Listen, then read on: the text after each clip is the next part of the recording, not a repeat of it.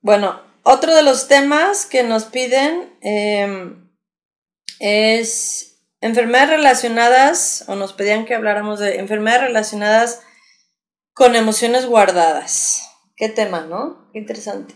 Súper, sí. A ver, ¿qué opinas, René?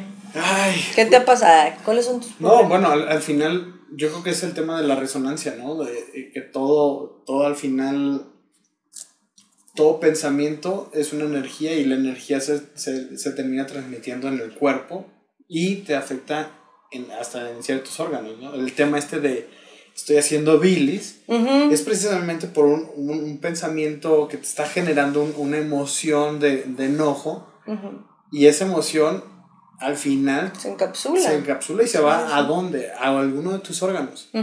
Y generalmente también creo que tiene algo, de, de sentido el tema este de la somatización. Sí, claro. De cómo, de cómo te puedes poner, eh, por ejemplo, el- el- los temas de, de alergias en la, en la piel, de el tema de, de los cánceres. Sí, sí. Entonces, eh, digo, yo, yo creo que sí tiene mucho que ver el, el qué hagas, cómo lo recibes, cómo, cómo lo, lo, lo piensas y luego cómo te lo transmites sin querer o, inconscientemente a tu cuerpo, ¿no?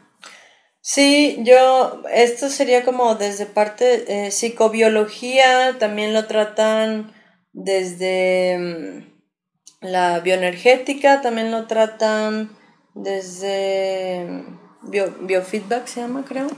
Este, y, y pues súper sí, o sea, como dices tú, em, al final todo es energía, porque nuestro cuerpo es energía y da vigor. Ah, Einstein ya lo sabía. no, pero este, al final es como si nuestro cuerpo genera, o más bien, nuestros pensamientos generan emociones y las emociones generan enfermedades. Ahora, el primer libro que, que leí, de, o sea, mi primer acercamiento que tuve de psicología, y bueno, yo pensé que era de psicología, pero eh, fue de Louis Hay. Una pseudociencia. No, me, me- es- fíjate que es como justo lo que me atrajo tanto de la carrera y en la carrera pues otro rollo, ¿no? O sea, nada de lo que yo me esperaba. Este, pero sí en, ¿qué fue? Como a los 13 años me regalaron un libro que se llamaba Sana tu cuerpo o Sana tu, mira, ahí está lo tengo. Tú puedes sanar tu vida, de Louis Hay. Y este, y hablaba ella muchísimo de la autoestima y de cómo el, el- la mente es capaz de, híjole, de generarte unas experiencias increíbles como de destruirte, ¿no? O sea, más bien tenemos Sí. esa capacidad. Y entonces, cómo los pensamientos negativos y, pues sí, van generando, o creencias erróneas, creencias que te agreden, o sea, tipo, soy un estúpido, este, siempre me sale todo mal, no soy capaz de hacer las cosas. Todo ese tipo de pensamientos generan en ti un castigo. Y el castigo busca dolor. Y el dolor, pues solo lo vas a encontrar a través de una enfermedad, ¿no? Entonces, a mí me encantó ese libro, me acuerdo, porque a la hora que, o sea, te explica como eh, muchos pasos como de tener, de, en vez de ir a terapia, pues ahí está una posibilidad de tener tu libro de autoayuda y al final, eso me encantó, tenía un diccionario de cómo cada enfermedad tenía que ver con una creencia limitante. Mm, Y entonces pones cuenta la enfermedad, creencia limitante y una afirmación para que rompa con esta creencia ah, limitante, órale, ¿no? eso está, está interesante. Ajá, y entonces decías, wow, qué increíble. Después, creo que fue hace como unos cinco años, una terapeuta me, me compartió un libro que se llama Obedece tu cuerpo. Híjole, ese todavía dije, wow.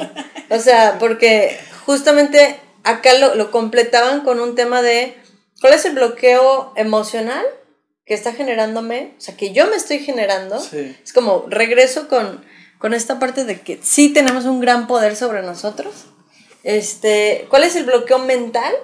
¿Y cuál es el bloqueo espiritual? Dije, wow, ¿cómo, cómo puedes abarcar las tres cosas en una sola, no? ¿Y cómo las mezclaba? Pues literal os contaba, viene, la parte mental es, o sea, ¿qué parte de tu mente está generando esto? Ajá. Claro, las emociones, ¿qué parte de tu, de tu mundo emocional, de cómo tú interpretas la información, genera esta enfermedad? Y en el bloqueo espiritual te preguntaba, haz de cuenta, eh, ¿qué te impide esta enfermedad? Vamos a pensar que tienes un dolor de Rodillas. De, de rodillas. Entonces, ¿qué te impide esta enfermedad? No, pues... Caminar, correr. ¿Qué tiene que ver? movimiento. Ajá, movimiento, ir hacia adelante, porque nadie camina hacia atrás, ir hacia adelante. Entonces, ¿qué me está pasando en mi vida Los ahorita? caminan, claro. ¿Qué, ¿Qué me está pasando en este momento que me estoy resistiendo a irme hacia adelante, ¿no? Entonces, el hacerte consciente del mensaje, eh, el mensaje que tiene tu cuerpo, es como alcanzar a ver en ti que tiene toda tu sabiduría, o más bien que tienes tú y tu cuerpo, toda la sabiduría para enseñarte qué te está pasando, ¿no? Pero, pero duda, ¿tú qué crees? ¿Que eh, entonces es el, el, poder de la mente sobre el cuerpo o el cuerpo sobre la mente? No, yo creo ¿O que... es una mezcla de los Yo creo que los dos, pero creo que quien genera la... Pues para mí es como... El pensamiento genera una emoción y la Sí. emoción encapsula, ¿no? O sea, Sí. encapsula el estrés y de ahí, por ejemplo, hay muchas enfermedades que te pueden pasar, tipo un... Vamos a pensar que te salió un tumor y es un tumor benigno. ¿Qué fue lo que pasó? ¿Por qué no es benigno? Porque sí fue maligno. Benigno es cuando el cuerpo encapsula y de alguna manera en ese momento lo solucionaste. Está aislado. Entonces lo solucioné, ya no me hace más daño. Pero si hay un tema de, híjole, vamos a Ramificación del tumor. es porque yo no me he hecho cargo de esa, de esas emociones y pensamientos, para que los pongamos como Sí, juntos, sí.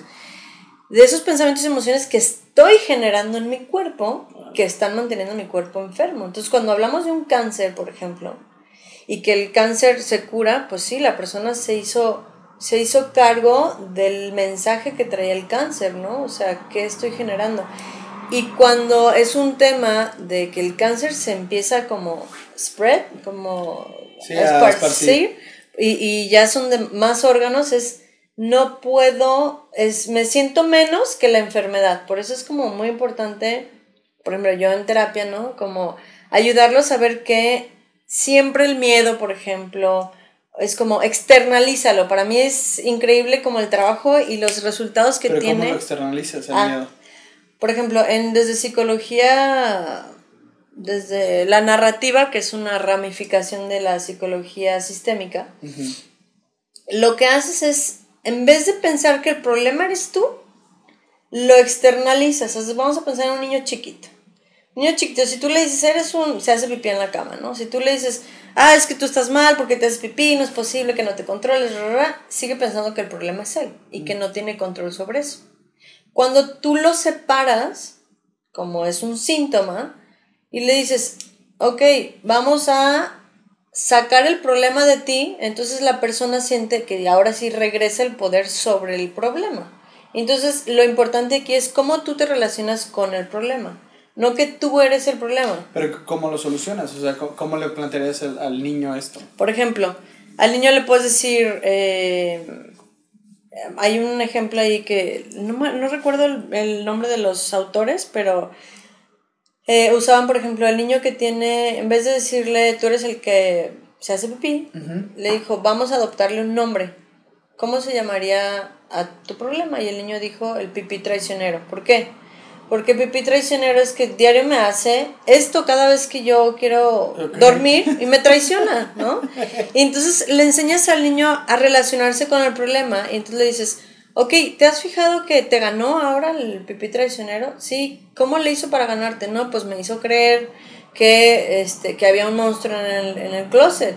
Ah, y, y, y entonces también le enseñas, ¿y cómo vi que, que no te hiciste pipí martes, miércoles y jueves? ¿Cómo le hiciste? No, pues es que ese día yo desde eh, me fui temprano a mi cama y dije, no, no, aquí no hay problema y dormí tranquilo. Entonces lo enseñas a que él se separe del problema para Con que sus sí. propias herramientas. Exacto. Y que entonces de ahí diga, yo aquí, pues yo soy el que lo es, obviamente desde una conciencia de un niño es, yo puedo también hacer un cambio. Entonces para los niños les encanta ver en ellos mismos, pues esa capacidad de Oye, cambio, ¿no? a ver, pero, pero por ejemplo, cuando es una persona que, que tiene un, un tema ya de muchos años que, que viene arrastrando Ujú. y que a lo mejor no, no es tan evidente en su cuerpo. Como tipo, una Mm, depresión. Sí, una depresión, Sí. algo que... Ahí, por ejemplo, también hay todo un significado. Es como ¿Cómo le hacemos? Eh, ¿Qué ideas han, han estado en ti generando más de la misma información que te genera a ti una depresión? Ah, pues cuando yo pienso esto, esto, esto, entonces, como quien dice, le das espacio a todas las creencias que están generándote a ti. Vamos a pensar la punta del iceberg, ¿no? ¿Qué es lo que hay abajo? Pues todo un sistema de creencias, todo un sistema de emociones que constantemente estoy repitiendo y que me están generando esta depresión. A que si tú dices, eres depresivo, ya, estás No, sí, mal. no, no me jodas. Exacto, pero eso es lo que hacía mucho la psiquiatría antes, como de, híjole, ya, tienes un trastorno de personalidad y la gente no sabe qué hacer. O sea, bueno, pues ya estoy jodido, tengo un problema de ansiedad, soy Ya estoy ansioso. condicionado. Exacto. Y al, y al estar condicionado terminas por, por no, no tener alternativas. Sí. Pues bueno, ¿ustedes les ha pasado que se han enfermado de alguna? Este, no sé si esto responde a la pregunta que tenían en un inicio. Platíquenos sus comentarios. A ver, ¿cuál es, el- cuál es el bloqueo que creen que, que están teniendo con, esa, con ese síntoma? ¿no?